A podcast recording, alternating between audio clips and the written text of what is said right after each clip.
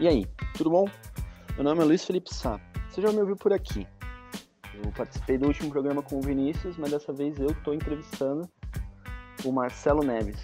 Ele é autor de Fantasia Sombria, escreveu o livro Máscara para os Mortos. A gente trocou um papo bem legal. Ele chegou a fazer eu ter um, ai, um certo apelo aí pelo HP Lovecraft, né? Que é uma das fontes de inspiração do livro dele. O papo foi bem massa, a gente falou sobre influencer, sobre essa vida de escritor blogueiro, sobre escrita independente e muito mais. Vem conferir que tá muito massa o papo. Beleza. Começa se, se apresentando, começa falando quem tu é, o que, que tu, que tu faz, como tu começou a tua jornada. Beleza. É, meu nome é Marcelo, mas meu nome de autor é MP Neves. Eu tenho 30 anos, é, sou formado em Direito, trabalho hoje no, no Tribunal Regional do Trabalho da, da nona região, aqui no Paraná.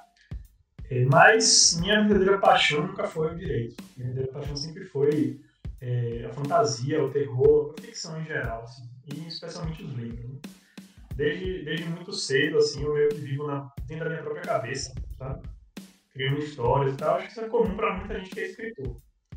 É, quando eu era jovem, eu queria desenhar quadrinhos, eu queria fazer desenho animado, eu desenhava bastante assim. Mas chegou um momento em que minha habilidade com as palavras ficou melhor que a habilidade com o desenho. O desenho hoje é de mediano para ruim. Mas a escrita eu nunca deixei de, nunca deixei de gostar. E escrever adolescente, escrevo contos e tal, sempre tentando é, não copiar, mas tentando é, me aproximar das minhas grandes referências, assim, tipo Stephen King, Lovecraft. É, teve um quadrinho brasileiro também, o Holy Avenger, com Marcelo Cassaro, que é fantástico, de fantasia. E é, demorou até eu querer, querer, não, eu consegui escrever meu primeiro romance, que é o Máscaras para os Mortos. É, e porque eu comecei a escrever ele só lá em 2017. Eu já tinha tentado escrever outras coisas, não, não tinha conseguido levar um projeto à conclusão. Assim. Mas acho que faltava maturidade, sabe? De, de poder sentar e, e planejar e projetar um, um, livro longo e fazer. E foi bem curioso porque eu estava no mestrado, eu tenho mestrado em Linguística pela UNEB, Universidade Estado da Bahia, e não deixava de ler fantasia nem nada, né? E conversando muito com, com minha noiva na época, hoje minha esposa, ela sempre falava, velho, você nasceu para isso, nasceu para escrever, porque ela também é do, do meio acadêmico, né? E, e o pessoal é, tem muita dificuldade para escrever, é, é, muito difícil mesmo, tem umas exigências diferentes. Mas eu sempre gostei, sabe? Você falava, velho, eu não sei como vocês têm problema com isso, eu gosto muito de fazer essa parte da escrita. E aí eu resolvi, assim, que ia aplicar isso também na, na ficção. Foi assim que eu comecei, uns, uns quatro anos atrás. E aí eu fui escrevendo, e enquanto eu escrevi, eu fui estudando escrita, tentando é, incorporar técnicas, né? aprender com os erros dos outros, isso é muito importante.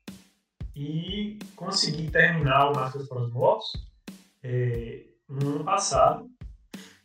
Na verdade, eu terminei Máscaras e a sequência no ano passado. A sequência do que não está ainda publicada. E aí foi no trabalho de começar revisando tudo e publiquei o livro finalmente em outubro de 2020. E estou muito feliz com o resultado. Cara, que bacana. É legal que a maioria das histórias de, de escritores, né, começa meio parecido, né? É, eu tenho uma história parecida, o outro rapaz que trabalha no podcast também tem uma história parecida. É, é, curioso, né? Como se a gente estivesse fugindo do sonho e uma hora ele vem e bate na nossa cara, praticamente obrigando a gente a seguir, né? É bem legal. É, eu acho que isso é uma coisa de ser um leitor, assim, sabe? Quando você, é quando você lê muito, é, especialmente é, ficção de gênero, assim, é, terror, ficção científica, fantasia, você vai consumindo muito essas obras, elas vão enchendo a gente de ideias. Chega uma hora que não dá, tipo, uma represa que gosta, você precisa escrever um negócio. Porque você já leu tanto, você já sabe que tem aquele imaginário todo na sua mente. Que você, todo mundo acha que, que gosta disso, no momento sente a vontade de tentar. Né? Só que aí a gente que consegue às vezes dá um passo à frente, é, pesquisa um pouco mais sobre é, processo de revisão, processo editorial e consegue publicar um negócio legal. É, e às vezes ou você tira da cabeça ou você endoida, né? Você não, você não tem muita escolha, né? Exatamente. Eu acho que quem fala isso muito é Stephen King, né? Que é como se tivesse um, um ralo na nossa cabeça, assim, e, e, as histórias elas vão passando por esse filtro e a gente tem que despejar elas em algum lugar. Sim, acho que até o Bukowski, ele falava que ah, se você não é, né, se você é um escritor é, pelo nível de, de loucura que tá na sua cabeça, né? Se não é um, escritor, é, tem um é poema, né? É um bagulho assim que ele fala, eu não lembro a frase específica. Tem um poema dele muito bom que é uma espécie de conselho aos novos escritores, né? Que é não tente. Não tente escrever. Se você... Aí ele vai falando várias coisas que se você tá fazendo assim, nem tente. Ele fala, você tem que esperar a inspiração chegar, nem comece, tente. Se a escrita não sair dentro de você, uma explosão, num jogo assim, de criatividade, nem. Sim. E é um pouco romantizado, né? Porque eu acho que a gente tem, tem, muito, tem muito esforço envolvido, não é só um jogo de criatividade, mas eu acho que tem aquela inquietude né, do, do escritor, sabe? A gente lê muito e, e parece que a gente vê que tá faltando um livro ali na estante que a gente não acha em lugar nenhum. E aí quando a gente resolve escrever um. É isso mesmo. Tá, então é, fala para mim um pouquinho sobre o teu livro, sobre, sobre essa, essa ideia, né? Essa, porque são dois, né? Ou vai ser uma trilogia, enfim. Me fala sobre o projeto e fala Sim. também em relação às tuas inspirações, né? Que você começou falando de Lovecraft, o Stephen uhum. King. Fala para mim um panorama geral da coisa. Então, vamos lá. Máscaras para os Mortos é uma série de livros. É, é o primeiro de uma série de fantasia sombria. Ou seja, eu estou misturando influências da fantasia clássica é, com elementos de terror, principalmente Lovecraft. É, é um livro que eu escrevi com a perspectiva de ser uma publicação independente, porque eu pensei assim, eu vou colocar nesse livro tudo que eu quiser, eu não vou deixar ninguém me editar, e eu vou, eu vou fazer mesmo para catarse. Se não gostarem, paciência, eu vou escrever o que eu queria ler. E aí eu misturei vários elementos fantásticos que eu curto, de alguns autores é, mais modernos, assim, vou dar exemplo aqui do Brandon Sanderson, por exemplo, do Mark Lawrence, é, do Patrick Rothfuss, claro que também tem influência de fantasia clássica de, de Tolkien, de George Martin, mas esses modernos acho que me influenciam mais na forma de estruturar a história. Mas também puxando é, elementos de terror, que eu gosto muito, especialmente do Lovecraft. Então, em Máscaras para os Mortos, o, o mundo fantástico, o continente de Notora, que eu criei, ele não tem raças fantásticas como elfos e anões. Ele tem raças Lovecraftianas, como abissais, carniçais e outras criaturas. É, essa foi a premissa básica, assim, sabe? Mas tem muitas outras inspirações. É, tem inspirações históricas, é, na Jerusalém da época das Cruzadas, tem inspirações de cultura egípcia, é, inspirações gregas também para criar o sistema de magia. É, é, um, é, uma fantasia sombria com elementos Lovecraftianos e com foco no sistema de magia. Acho que eu fosse sintetizar, é, é mais ou menos isso. Tá. E o. E, em relação ao Stephen King, tu não bebeu nada dele, só do Lovecraft mesmo? Ah, não. Stephen King, com certeza, é, eu influência. Acho que para todos os escritores eu não citei, justamente por ser batido. Acho que todo mundo que, que gosta de ler ficção, assim, especulativa, que gosta de ler terror, tem influência de Stephen King. A prosa dele é fantástica. Ele é, ele é um gênio. Eu, eu costumo botar, botar no Instagram vários, algumas dicas de escrita, né? E eu sempre comento a opinião do Stephen King sobre aquela dica. Porque geralmente ele vai, ele vai de encontro a várias, a várias dicas. Por exemplo, eu falo sobre a importância de planejar o texto antes de escrever. E ele diz que não faça isso de jeito nenhum. Escreva, porque senão o texto perde a graça. Eu falo sobre é, a dificuldade de conseguir criar uma rotina. Ele não tem dificuldade nenhuma, ele escreve o dia inteiro, não tá nem aí. Então, ele é um ponto muito fora da curva. Então, ele é, ele é fantástico de se ler, é, é muito bom, mas eu, eu, aprendi muito cedo que escritor iniciante não é o Stephen King. Então, a gente tem que buscar técnicas de outros autores também, porque ele é muito, assim, o talento dele é fora de série. Não, então o Stephen King, a gente brincou no último episódio que ele é uma máquina. Ele não na minha opinião, o Stephen King não é um ser humano, né? Que ele, ele produz. É, ou, ele, ou ele nunca dorme, ou tem alguma coisa sobrenatural naquele homem. Não, tem, não é possível. Pois é, cara. Tem, um, tem um vídeo muito bom de uma entrevista entre o George R. R. Martin e o Stephen King. Sim. O Stephen King estava lançando o terceiro livro da trilogia Mr. Mercedes, né? E aí o George Martin pergunta, cara, como você consegue, velho? Como você consegue escrever todo dia, escrever tão rápido? Não tem um dia que você olha pra página e fala, meu Deus, isso aqui tá horrível, eu sou charlatão, você não sente isso. O George R. R. Martin de Guerra dos Tronos falando isso e olha pra ele com aquela cara de, de caipira simpática que ele tem, né? Não, não tenho. Eu escrevo, acordo de manhã, escrevo é, é, seis páginas, depois vou, vou fazer o tem que fazer Ele fala como se fosse uma coisa tão comum, né? Ah, ele fala... Sento na minha cadeira, escrevo um pouquinho ali e saiu um livro, né? Seis páginas por dia são é, quase 4 mil palavras. Isso ele fala isso agora que ele tá mais, mais velho, né? Porque no, no auge dele ele escrevia mais. Sim. Eu, quando eu consigo escrever mil palavras, eu me dou para Sim. É... Aí voltando no, no Lovecraft, que eu quero muito entrar nesse assunto. É... Por isso que eu perguntei pra ti, né, no, nas mensagens, se já tinha alguma coisa que você não queria conversar. Uhum. Tu, você faz muita postagem é, de, assim, de assunto sensível, né? muita postagem é, de, praticamente engajado em, em, movimento social, essas coisas assim, né? Eu vejo que tu, tu fala bastante da, da forma como a sociedade está se comportando e tal. Como é, que você, uhum. como é que você lida com o fato de falar de tudo isso, né? É, você até fez uma postagem sobre, sobre xenofobia, sobre territorialismo, né? Que rola no seu livro. Como é que você lida com o fato de que o teu maior é, né, o teu maior referência, ele é envolvido em N polêmicas em relação a isso. Tu acha que o escritor, ele é, dá para dividir o cara, a pessoa do autor, ou tu acha que se vai J.K. Rowling, por exemplo, que se envolver um monte de polêmica, pronto, Harry Potter é uma merda. O que, você acha sobre isso? Olha, primeiro de tudo, Lovecraft era um grande racista e não tem, na, não tem defesa que não, não posso fazer que mude isso. O cara era racista, ele era xenófobo, é, ele, ele, tinha uma série de defeitos, assim, eu me debrucei muito sobre a biografia dele, é, depois que eu li tudo dele. Né? E, é, assim, quando eu me apaixonei pela obra dele, eu não tinha ideia de nenhum desses detalhes. Eu fui percebendo ao longo da leitura, né, que, poxa, esse cara faz comentários meio, é, sabe, é, preconceituosos, ele sempre coloca os vilões para serem alguém de um, um, ou um egípcio, ou um é, alguém das ilhas, sabe, da, da Polinésia, sempre um, um, povo que não é branco, que não é ariano. Até, os, até de europeu, ele fala mal. Se não for é, branco, protestante, anglo-saxão, ele não gostava. É, e isso é uma grande decepção, sabe? Eu, eu gosto muito da obra dele. Eu já me imaginei, é, já, já tive a vontade de visitar Providence, visitar o túmulo dele, deixar uma carta para ele lá. É, tipo, meio que abrindo o meu coração. Eu sei que não faz muito sentido, porque ele não acreditava nisso, eu também não. Mas seria uma coisa simbólica para mim mesmo, sabe?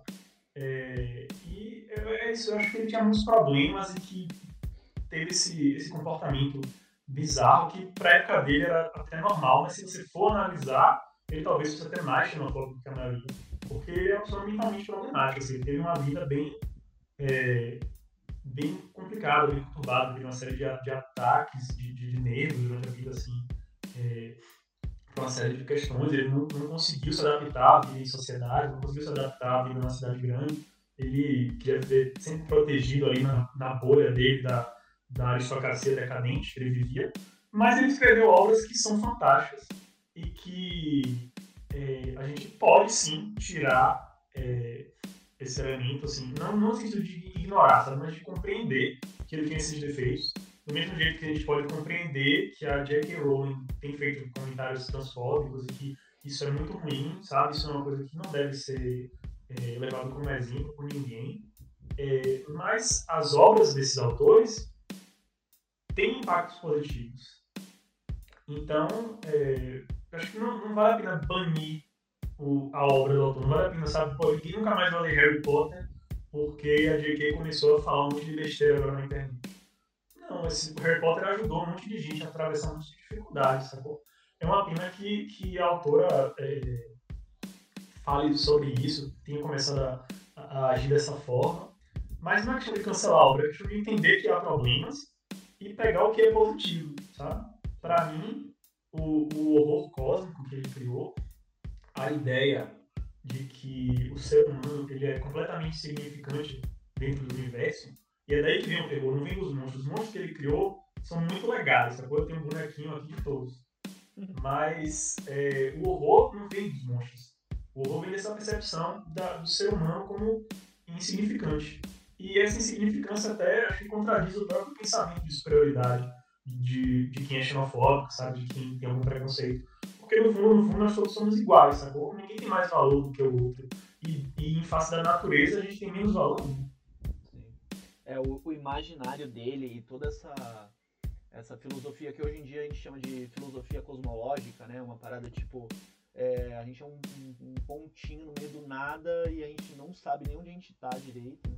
É, é, muito legal, é muito interessante e contrasta muito com o que ele é como pessoa, né? Isso que é meio chocante, assim. Pois é. Ele até, ele até comenta em cartas que ele escreveu para colegas, assim, é, sobre a filosofia dele, né? De acreditar que não existe significado no universo. Ele fala assim: o que eu recomendo que se faça é que você escolha uma coisa para se apegar. E eu me apeguei a uma coisa que eu conheço, que é Providence, que são essas casas de arquitetura georgiana, sabe? As coisas que ele gostava, assim, no sentido de aristocracia. Uma coisa que vinha da família dele, que é uma família que decaiu, que ficou pobre muito rápido, e ele não soube lidar com isso. Eu, eu acho que essa xenofobia foi meio que uma espécie de mecanismo de defesa que ele desenvolveu, não sei, alguma coisa assim que realmente, ele, realmente era emocionalmente perturbado, sabe? Ele não era uma pessoa normal. Você não pode apontar para ele e dizer assim, ah não, Lovecraft é, é, era um cara incrível em todos os aspectos? Ele, ele, ele, tinha problemas sérios. E isso, você vê isso na, na vida Sim. Tá. É, saindo um pouco do, do polvinho cosmológico, é, cara, teu, as tuas redes, na real, nem, nem, nem só o teu Instagram, as tuas redes, tu, tu parece pare, o trampo que você faz parece um blog de repente, ó, eu sou um autor. É, é, muito interessante, porque tu faz uns reviews de, de RPG, de mangá, de livro, de jogo. É... Como, é, como é que é isso? Como é que, como é que tu consegue. E aí tu falou pra mim que é, que é advogado ao mesmo tempo, né? Como é que tu consegue conciliar essa vida de, de semi-blogueiro, pseudo-blogueiro, né? Com escrita e, e e me fala um pouco disso, de, dessa, dessa veia é, é, blogueira, sei lá, de pegar. Pô, eu achei muito maneiro. Você pega um, um, um livro, pega um jogo, pega, ah, isso aqui é, é legal. E aí no final tu ainda coloca as tuas impressões da coisa. E, e, e, eu não consegui ler teu livro ainda. Então parece que, ó, isso aqui pode ser que tenha me inspirado em alguma coisa. Eu achei muito legal isso. Ah, obrigado. Eu vou, vou entregar minha estratégia aqui, que é bem antiga. É, o nome disso é Cavalo de Troia, né? Eu estou falando de várias coisas legais, várias coisas que eu gosto, tá? Eu não vou falar de nada que eu não gosto, a não ser que seja para apontar e dizer assim, isso aqui eu não gosto, isso aqui é ruim. Mas tudo que eu falo no meu Instagram é, são coisas que eu gosto, coisas que me influenciam. E no meio eu falo sobre o meu livro, porque eu queria divulgar a minha obra, né? E como é que eu posso fazer isso? Pensei, né? Como eu posso fazer isso da melhor forma? É, eu tenho que, que expor não só o livro, mas tenho que expor as minhas referências, porque se as pessoas não verem que o livro está associado a coisas interessantes, talvez elas não deem chance, sabe? Eu sou um autor novo, essa é a minha primeira obra. Então, é, eu começo a trazer coisas que eu gosto, vou falar do Yuji, falar do Clive Barker, falar do Brandon Sanderson, posso falar quatro horas do Brandon Sanderson sem parar para respirar.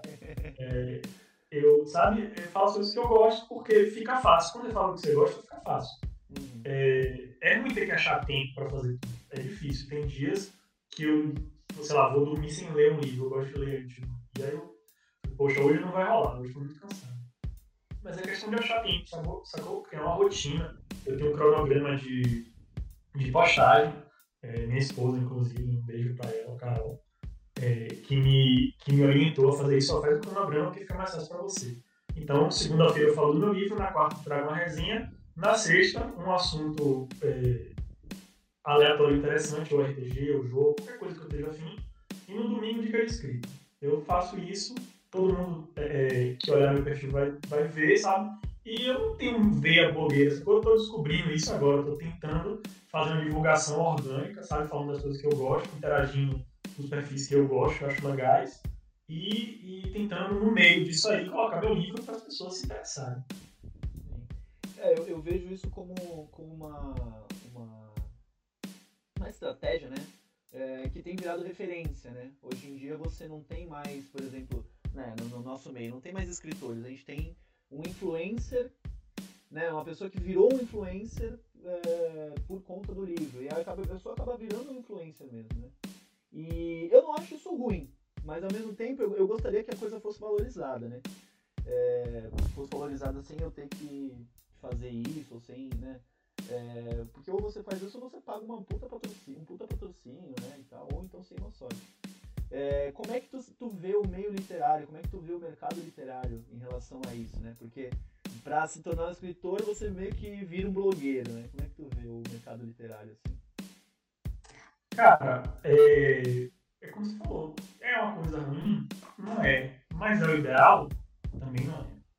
É a gente vê, eu, eu penso, pensando nos autores, é, pelo menos autores nacionais que eu gosto, tá? Muitos deles tiveram uma plataforma de divulgação muito boa que ajudou a impulsionar eles. O, acho que o maior exemplo é o Eduardo Spohr, por exemplo, que ele é um bom escritor. Eu li todos os livros dele até agora, eu gosto é, dos livros dele. É, mas ele teve uma, uma divulgação muito boa através do Nerdcast, sacou? Então isso ajuda. É, nem todos tiveram essa oportunidade. O André Bianco, que é um cara mais antigo, teve que fazer trabalho de vender em porta em porta. Hoje em dia a gente não pode mais vender, sabe, na livraria. Não chega lá para a livraria com o livro na mala. Você tem, tem que usar a Amazon para usar, você tem que ter, é, sabe, você tem que usar a internet, você tem que se relacionar com redes sociais. É uma, é uma nova forma, não é, não, não é mais legal do que usar esse tempo que eu uso para postar para poder escrever. Sacou? Mas não dá. Então, assim, para o meu livro ser lido, eu tenho que divulgar e são os nossos ofícios, velho. Se eu quero ser lido, tem que ser divulgado. Tem editora tradicional que não aprendeu isso até hoje. Tem um monte de best-seller internacional que encara em prateleira aqui no Brasil porque não tem divulgação. Então a gente tem que fazer por onde, senão ninguém vai ler. Sim. É bacana. Bacana é, é ter uma visão mais, mais otimista do, do, do mercado.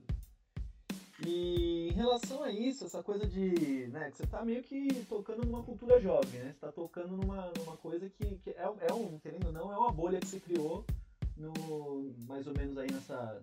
Né, 20, 20, 30 anos mais ou menos, que é a nossa idade, uhum. talvez.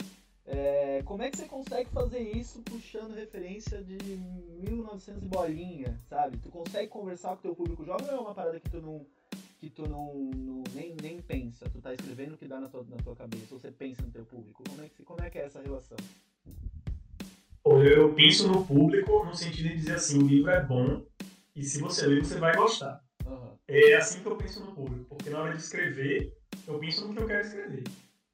É, eu, eu é, como eu falei, o Máscara, a pretensão é ser totalmente independente, né? Uhum. É, de, eu, eu, escrevi o livro sem pensar em nenhuma limitação. Então, tem violência, tem terror, tem é, algumas discussões, como você falou, temas sensíveis, mas é, isso é abordado de uma forma é, muito orgânica, assim, muito debruço sobre a xenofobia, sabe? Ela acontece na história e os conflitos oriundos dela, eles são resolvidos dentro da história. É, não, é não é a intenção de fazer um comentário sobre isso. Por exemplo, o meu protagonista, um dos protagonistas, ele é o, o deus rei de um império, de uma teocracia. Então ele é um tirano. Mas eu não estou querendo fazer um comentário político sobre tirania, nem discorrer historicamente sobre, é, sabe, os processos históricos que levaram à criação de teocracias com, com imperadores centralizadores de poder.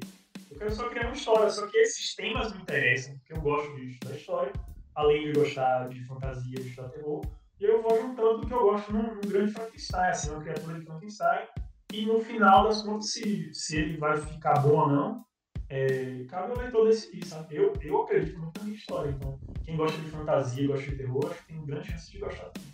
Isso é massa, é bem legal. É, escrever de forma, né, escrever de forma natural, assim, não pensando realmente no, na venda, isso é muito massa. É, eu vejo muito, vai, é, entrei no, nesse no, último episódio, vou entrar de novo. Eu vejo muita gente, tipo, embarcando no, no meio hot, né? Porque, ah, tá em alta, tá vendendo e pá. E, e às vezes a pessoa, ela tá, ela tá escrevendo com essa ideia, né? De, ah, eu, eu gosto de escrever, eu sei escrever, mas eu vou escrever para dar dinheiro. E Tu teve, tu teve uma, um pensamento assim, eu quero ganhar dinheiro com máscara? Ou tu, tu queria tirar da cabeça e né, livrar disso, né? Desse sofrimento de, de ter criado um mundo e não está escrito ainda, não está criado de fato, né? Olha, o que eu queria quando eu escrevi, quando eu, quando eu escrevo, o que eu quero é que as pessoas encontrem um livro, leiam um livro e se surpreendam e gostem, sabe? Eu quero ter essa sensação de ouvir um comentário de alguém que não me conhece, que eu não conheço, que é totalmente desinteressado e, e vai ler o livro e vai, vai gostar. Entendeu? Eu quero que as pessoas sintam o que eu sinto quando eu leio meus autores favoritos. Eu quero que meu livro vire o livro favorito de alguém. Se eu vou ganhar dinheiro ou não, é, isso é secundário, sabe? Porque, pelo, pelo meu caso, claro.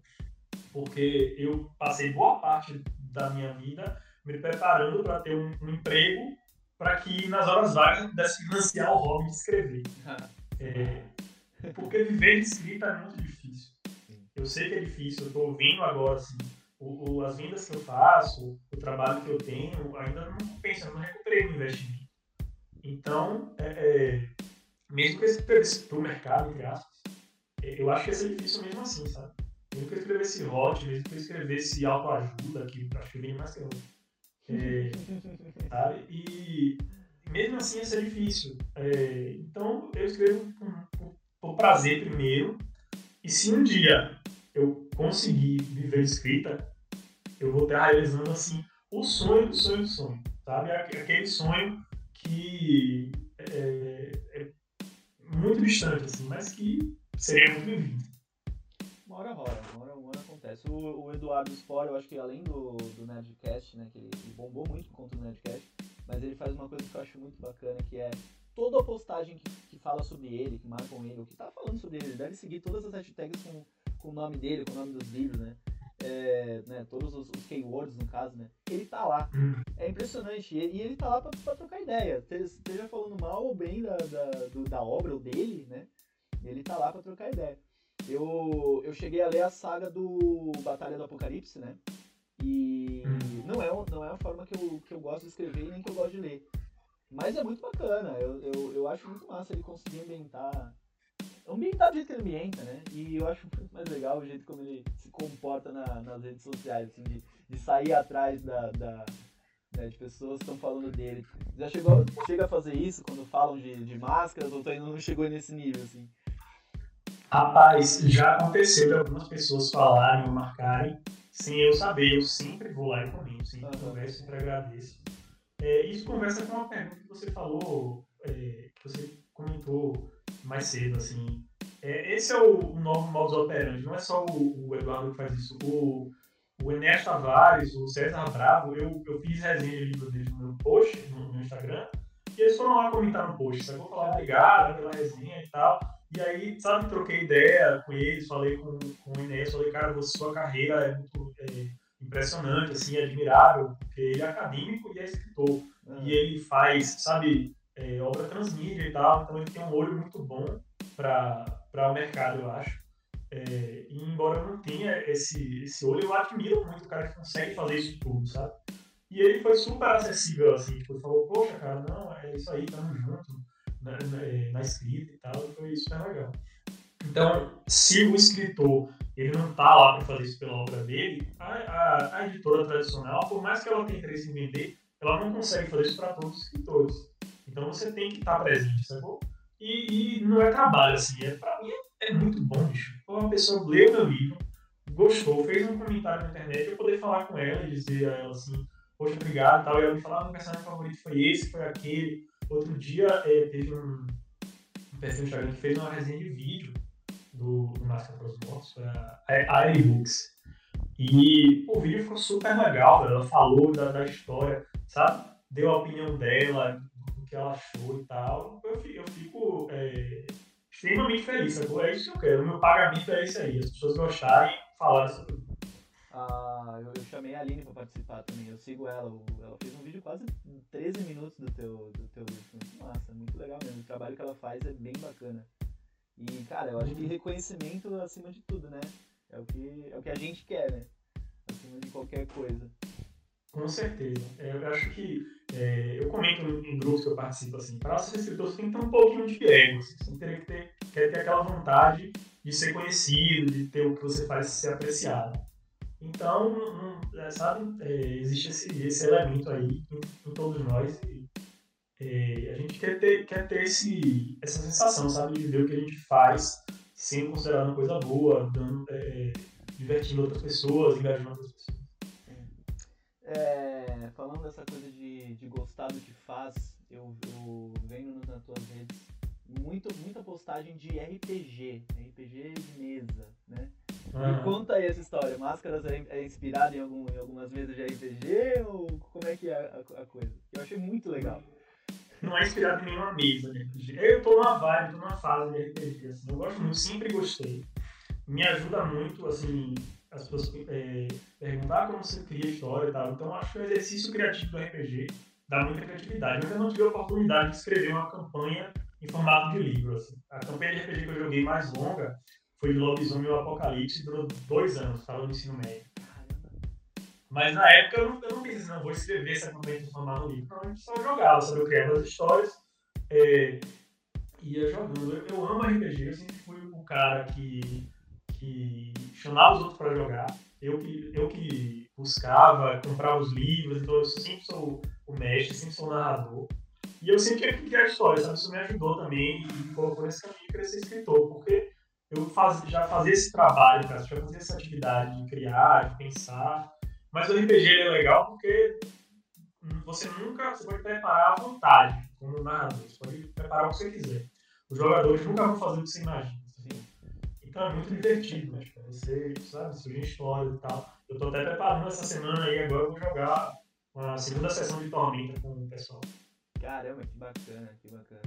Eu comecei a minha jornada assim, jogava RPG com, com, com os meninos assim, eu tinha uns 14, 15 anos, e depois eu fazia umas, umas postagenzinhas no grupo de, do Orkut, que era basicamente um resumo do que tinha acontecido, escrevia, né?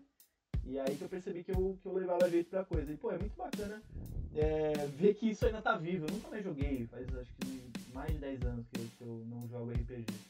E achei muito bacana isso, ver que o bagulho tá vivo ainda, Ah, cara, se depender de mim, vai continuar vivo. Assim. Se não tiver mais ninguém pra jogar comigo, eu adoto umas crianças aí, entendeu? Eu jogo com meus filhos. é isso. Brincadeira. Não, muito bom, muito bom, muito bom. Cara, voltando pra parte de, de escrita independente, né? De, de autor independente. É, eu vejo que tu tá na maioria dos grupos de, do Facebook, eu também estou, né? Os grupos de, de escritores, de ajuda à escrita, né? Que é o grupo do uhum. Salazar, né? Os escritores de fantasia se ajudando. O grupo do, do Pedro Nunes, que é os escritores ajudando outros escritores. Qual que é o peso desse, desses grupos, né? Desse, desse apoio, assim, indiretamente é um apoio, né?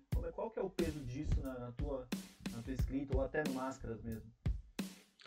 Olha, foi uma surpresa muito agradável, assim, porque eu não usava mais Facebook é, e resolvi usar para entrar em grupos de escrita. Né? Na época o Master já estava pronto e quando eu comecei a participar, o Master estava pronto, estava sendo realizado.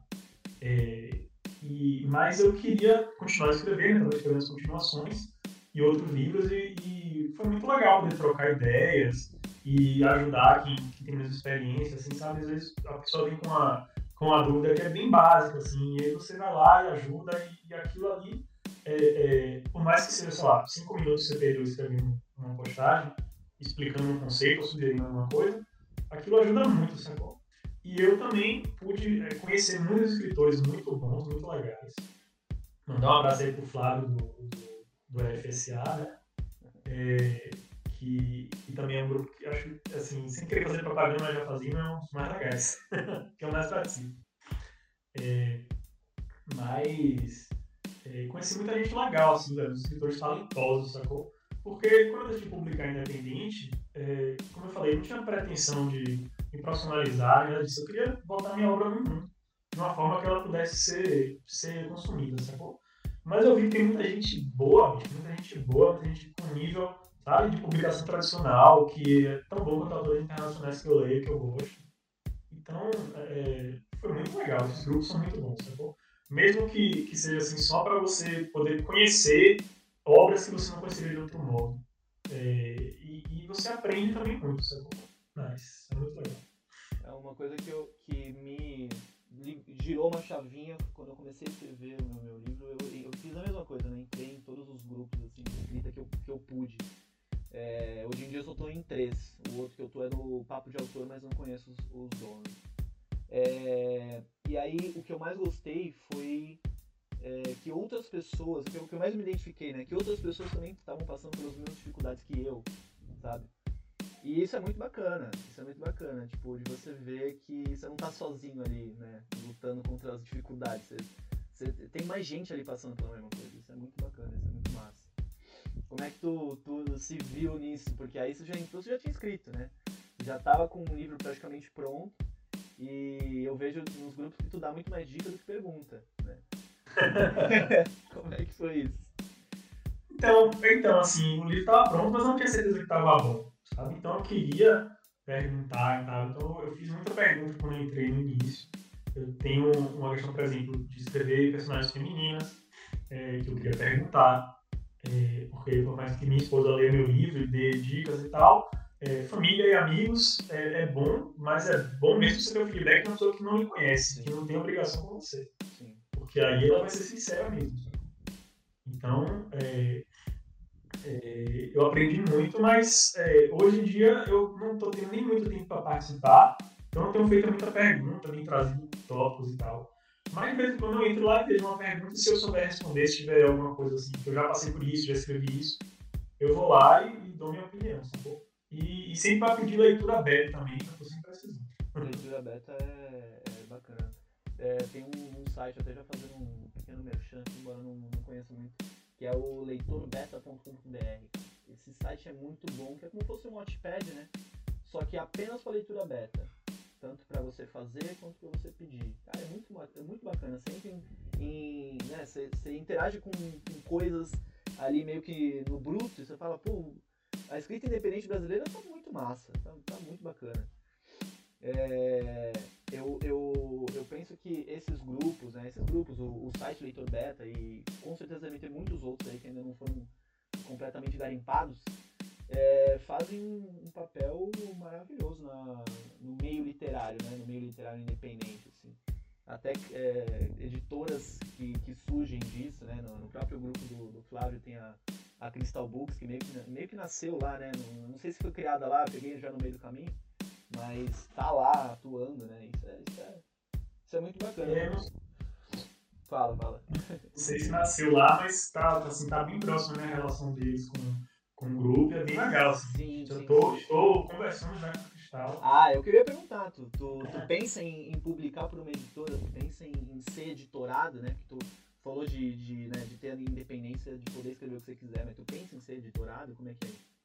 Então, não só, é, como eu falei, né, no início a pretensão era ser independente, mas é, eu também queria construir com as obras independentes hum, uma reputação e talvez no futuro conseguir um contrato tradicional com a editora. E eu consegui muito antes do que eu imaginava, porque a editora Virafolha, que é uma editora lá de Pernambuco, entrou em contato comigo para publicar o Máscaras e as suas continuações. E os caras são muito gente fina, assim, foi, foi muito legal é, conversar com eles. É, e a gente fechou, a gente vai publicar. Né, no segundo semestre agora a gente vai fazer um, catarse para publicar a versão física, tanto do Máscaras para os quanto da sequência, é, com coisas extras, brindes extras, tá tudo ficando muito legal. Eu é, tenho que me segurar todos os dias para não contar para todo mundo. Mas só quando ficar pronto. É, muito legal mesmo. Assim. E é, além disso, também estou conversando com a Crystal Books para publicar um outro livro que não é que não faz parte dessa série, é uma outra história que eu escrevi também uhum. é, no ano passado, é, que foi uma tentativa assim, de sair um pouco da zona de conforto. Eu tentei escrever uma coisa um pouco diferente. Ainda é fantasia sombria. Não, acho que todo autor tem os seus temas favoritos, sabe? Mas ele é bem diferente do Máximo em vários aspectos. Não saiu do gênero, mas mudou de temática. É, mudou de temática, assim, é, ele, ele tem mais elementos românticos, por exemplo, que o Máscaras não tem. Ele não é tão terror assim, ele é mais uma aventura, com romance e tal. Mas não deixa de ser fantasia sombria, porque é o que eu gosto de fazer. Então, é, sabe, é, é ele meio que flui através dos meus dedos, assim, as referências de, de terror. E não acho que vão tolher essas coisas. Então, escreve o que gosta. Então, eu tentei fazer uma coisa diferente, saiu diferente, mas ao mesmo tempo ainda tem a minha assinatura. É bacana quando tu, tu sabe o teu, a tua veia, né? Tu sabe o. Porque eu, eu brinco que quem tá começando a escrever, é, eu incluso, tem a liberdade de, de ir testando, né? De, pô, será que eu sei escrever, sei lá, ficção policial? Será que, né? Mas é, é, é, é curioso quando você pega uma que você não consegue sair dela. Né? Eu escrevo é, ficção científica, eu tentei, tentei ir pra fantasia, fantasia pura mesmo, assim, né? É, Uhum. mago no cavalo branco, né? Cara, não, não dá, não dá, não consigo, né? Então é, é, é divertido quando, quando você vê a coisa. que a coisa só flui daquele jeito, né? E Eu aprendi sombria é o teu, é, é- é o teu campo de guerra. É isso aí. Eu, eu aprendi na vida acadêmica isso. Quando você vai fazer um projeto de pesquisa, você tem que escolher um tema. Né? Todos os professores, ou muitos falam que essa é a hora de você ter uma crise. É a crise de- do abandono. Porque quando você escolhe uma coisa, você abandona todas as outras. Sim. Se você vai fazer, sei lá, um mestrado, se você vai escolher um tema, você não pode falar de mais nada. Falar do tema que você escolheu.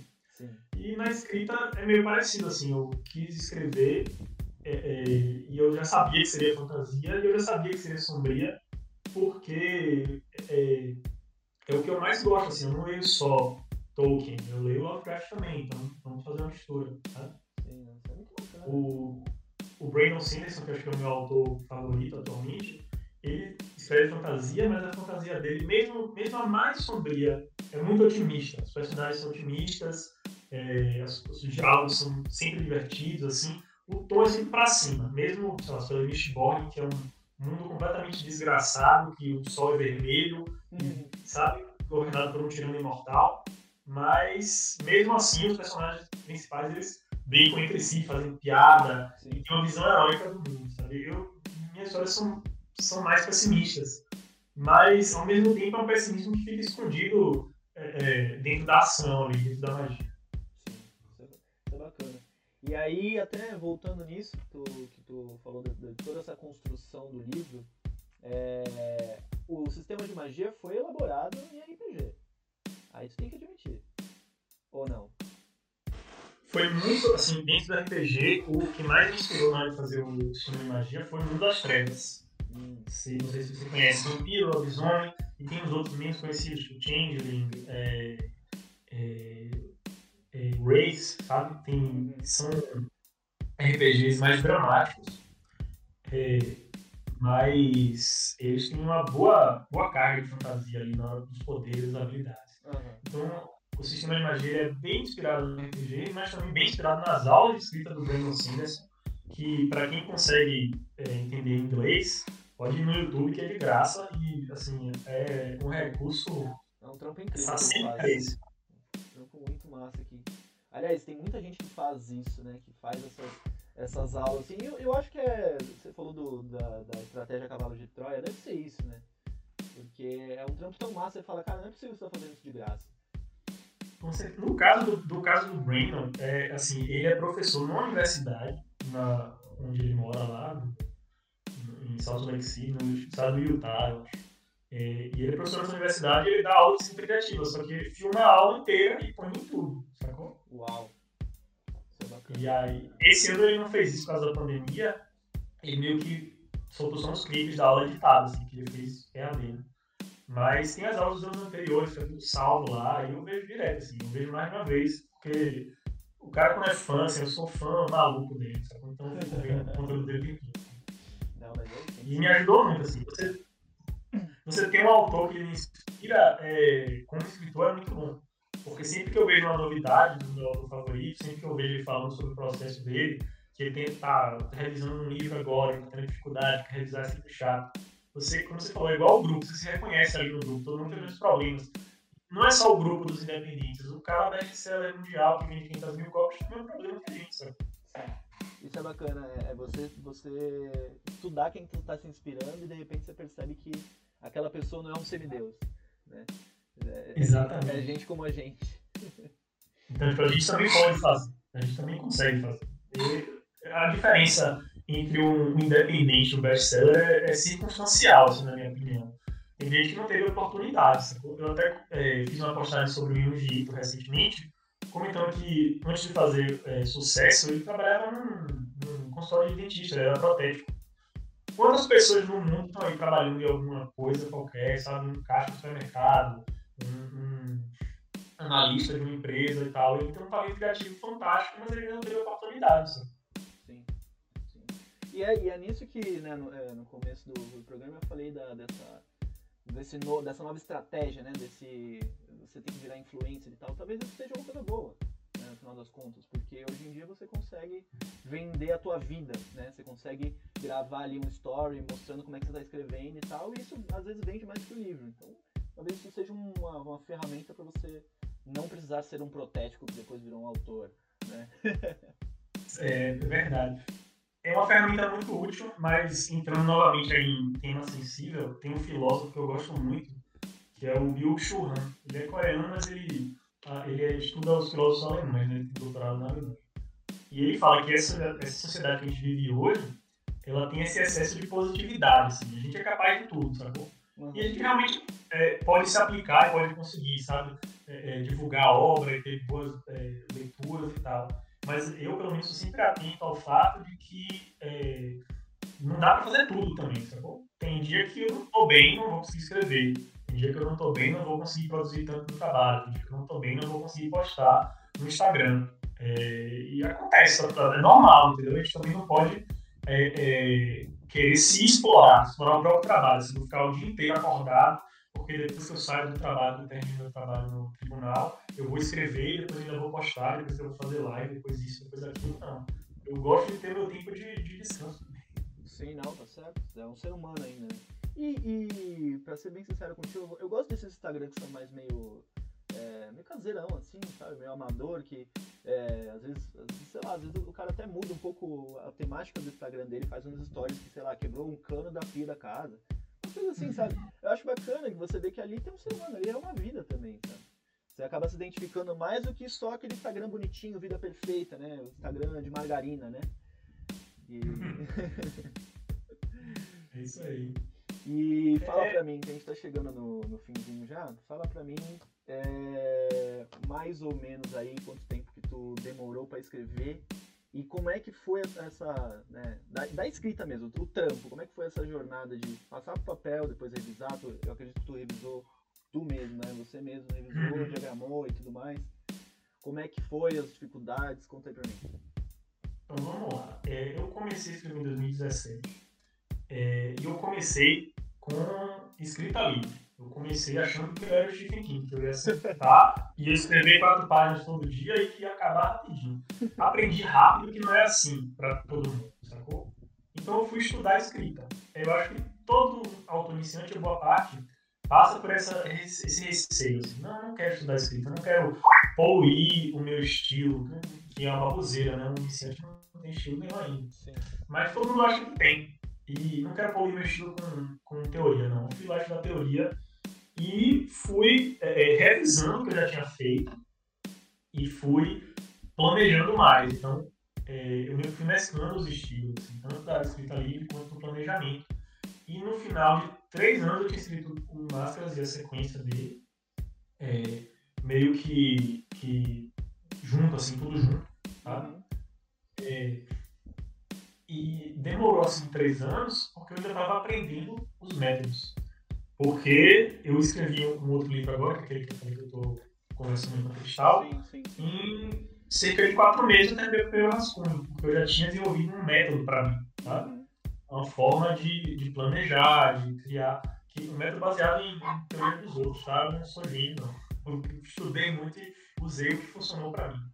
É, e assim, é, dentro desses três anos eu estou contando também a minha revisão pessoal e depois fui fazer a revisão com um revisor externo, é, gramatical e tal, leitura crítica, porque eu acho importante. Assim.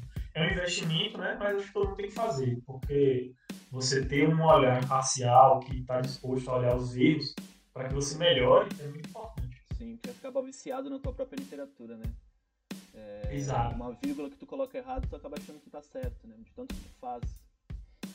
É, é, eu, tenho, eu tenho umas transições de cena muito abruptas, assim, pra gente. Eu vejo alguns leitores beta, que são escritores, também comentar sobre isso. É, E aí, às vezes, eu acho que talvez seja questão de suavizar, de dar uma, sabe, de fazer uma transição mais, mais sutil. Mas tem vezes que você, que você também pode botar o pé e dizer, não, vai ficar assim mesmo, porque é assim que eu gosto, sabe? É, mas é bom você ter essas opiniões sobre determinados, é, determinados cursos. E aí, em relação a isso, tu, tu aceita bem essas críticas? Tu, tu, tu leva essas sugestões pro livro ou tu é uma coisa que tu, tu analisa, o que dá e, e tenta resolver do, do teu jeito? Cara, é, eu pego sempre, é, eu sempre agradeço todo o feedback. Não tem, como pra mim não tem essa, se a pessoa não gostou, ela tem que falar, entendeu? Porque se eu quiser, sabe, é, o, leitor beta não tá ali para lhe agradar. O leitor beta tá ali para que você agrade o leitor no final. É, e aí eu pego todas as críticas que eu já ouvi, sabe, sobre determinada obra, vejo onde ela se repete. E aí, se ela se repetir muito, mesmo que eu não concorde, eu dou uma olhada. Porque se está se repetindo é porque tem alguma coisa ali. Se é uma coisa pontual, significa gosto pessoal da pessoa. Muito, muita gente faz a leitura beta e quer me ajudar. É, diz como acha que você devia fazer. Mas não quer dizer que vai ficar melhor, você vai ficar do jeito daquela pessoa. Então é bom você é, ter várias opiniões para você poder ver o que está se repetindo ali e, e, no final das contas decidir se não, não, então não tenho problema com crítica, até porque eu trabalho escrevendo também, eu escrevo peça processual, né? É, é diferente, mas meu trabalho é corrigido todos os dias e a correção do trabalho é muito mais dura que qualquer leitor. Então eu tô bem acostumado. Tu já tá calejado, então. É. É isso. É, essa é a dica de ouro, então. Vamos fazer direito, molecada, pra escrever livro. Não, não, não. A dica é não faça direito, faça uma coisa que você goste, que você ama. Se você tentar um curso na metade, depende da sua da situação, né? Eu tive que terminar o curso, porque não dá para começar do zero. Mas, assim, não é um curso ruim também.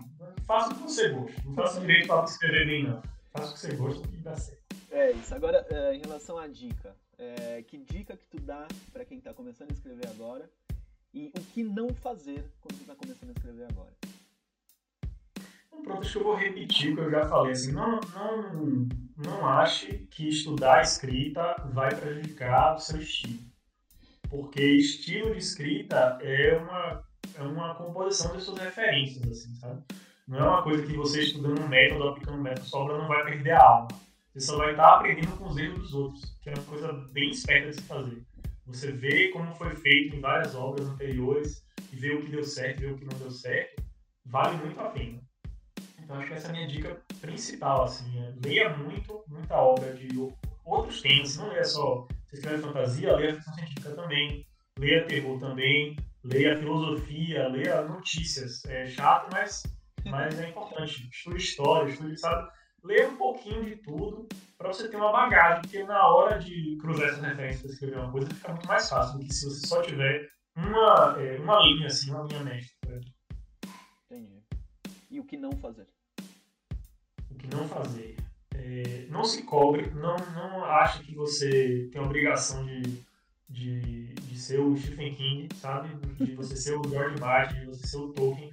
Não, não, não ache que você tem que produzir muito, que você tem que produzir um livro incrível. Comece aos poucos e goste do que está fazendo. Não adianta você querer escrever um livro é, correndo ou escrever um livro demorando muito tempo, mas sem gostar do que você está fazendo, sabe? Então, gosto de escrever, não gosto de ser livre. Primeiro, gosto de escrever, não queira só ser livre.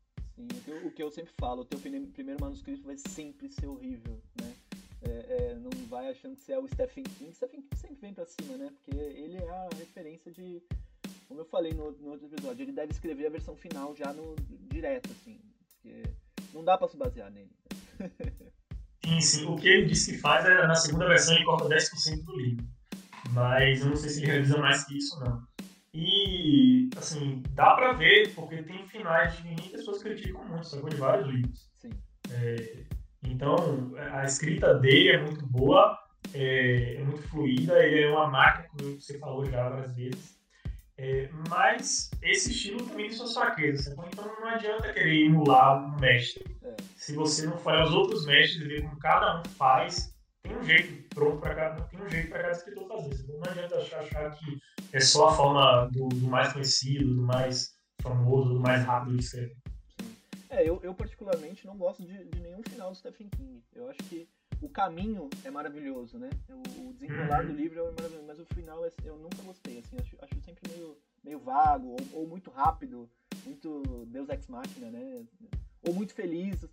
É um livro de fortão, assim, de repente acaba feliz. O que tá acontecendo, né? Tem dois finais do Stephen King que eu gosto, que é o final de O Cemitério, assim como o Cemitério Maldito, né?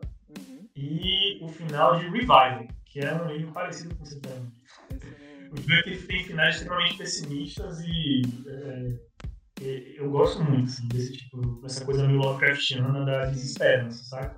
Não quero passar isso pra ninguém, não. Mas é uma coisa que na literatura me. Assim, é uma coisa que, que ressoa comigo. Assim, não é. Não tô querendo é, dizer que é bom ser pessimista. Mas é o que eu gosto. É, fantasia sombria é isso mesmo. Tem que explorar o, o, sofrimento humano, né? O... Ninguém presta, Nossa, nada dá certo. Ninguém presta, nada dá certo e as coisas não vão ficar bem no. É isso, é isso mesmo. Cara, me, me fala tuas redes, onde a gente te encontra, é, tudo, tudo. Só não fala o CEP da tua casa pra ninguém jogar uma pizza no teu telhado. Poxa, se não dar uma pizza pra cá, até aceito. Mas vocês me encontram no Instagram, arroba mpneves, underline autor. É, eu tô sempre lá. Qualquer mensagem que mandar, eu vou responder. Se demorar um pouquinho, é porque tava dormindo, sei lá, mas eu sempre respondo. É, no Facebook, eu uso no Facebook pessoal mesmo. É, é, então, vamos ficar só no Instagram, é porque a gente centraliza todas as comunicações. Qualquer leitor que tiver qualquer dúvida, quer saber de processo de escrita, quer uma dica, quer dizer que o livro está ruim, pode mandar mensagem. Beleza, então todo mundo na caixa de, de mensagem do Marcelo Neves, MP Neves, falando que o livro está horrível. Pode spamar, pode spamar. o Máscara dos Mortos agora está disponível apenas na Amazon. Por enquanto, apenas na Amazon, no segundo semestre vai ter um catarse fantástico, com recompensa extra, com meta extra, com um monte de coisa legal e as capas fenomenais do Rodrigo Rios. Que é, acho que foi o maior marketing do livro foi essa capa incrível que, que o Rodrigo fez. Então eu já faço o convite pro futuro para tu voltar aqui quando esse catarse estiver no ar, para divulgar legal. Ah, na hora. Beleza, Marcelo, quer falar mais alguma coisa aí para quem tá ouvindo? Muito obrigado por ter me chamado para participar. Muito obrigado a todo mundo que escutou também. Para quem já leu, mil vezes obrigado por ter dado a chance ao meu livro. E para quem não leu, dê uma chance. Tem, tem, tem tido boas avaliações lá, pode confiar na Amazon. Confia na Amazon que os meninos sabem o que estão fazendo. É. Beleza, então. Então é isso, Marcelo. Muito obrigado aí por participar e te aguardo daqui a 4, 5 meses para tu falar do teu, do teu catarse. Maravilha. Obrigado a você. Valeu, querido. Valeu, um abraço. E aí, você curtiu? Vamos lembrar de apoiar o cara. O arroba dele no Instagram é mpneves, underline, autor. A gente também falou aqui do Flávio Salazar, que ele tem um grupo chamado Escritores de Fantasia Se Ajudando. É um grupo bem bacana, se você é escritor iniciante. E também se você é curioso, não é um escritor de, de fato, né, ou não quer ser, vale a pena colar lá para ver o que está acontecendo, porque é um grupo muito bacana, muito legal. Outro lugar bem massa que a gente citou também foi o site leitorbeta.com.br. Esse site é muito bacana para você ter um feedback do que você está escrevendo, ou então ler coisas novas que estão rolando aí no, no underground do meio literário. É bem bacana o site, bem fácil de usar e muito importante para gente, que é escritor independente. A gente falou também da Ari, que é a Aline Costa. Ela faz um trampo muito massa no, no YouTube. Vale a pena conferir o trampo dela também. O arroba dela é Aire, Aire com Y, A-Y-R-I-E Books. É, vale a pena seguir ela, vale a pena curtir o trampo dela, porque ela faz muito por escritor independente. O apoio dela é essencial pra gente. E falando em apoio, se você quiser me seguir nas minhas redes sociais, é l.fsa escritor, tanto no Instagram quanto no Facebook. E se você curtiu bastante esse papo e quer ouvir mais, compartilha com os amigos, segue o podcast e também segue o perfil do Vinícius, que é Conto Selvagens. O mesmo S do conto é o mesmo S do Selvagens. Beleza? Então, espero que você tenha gostado e até a próxima.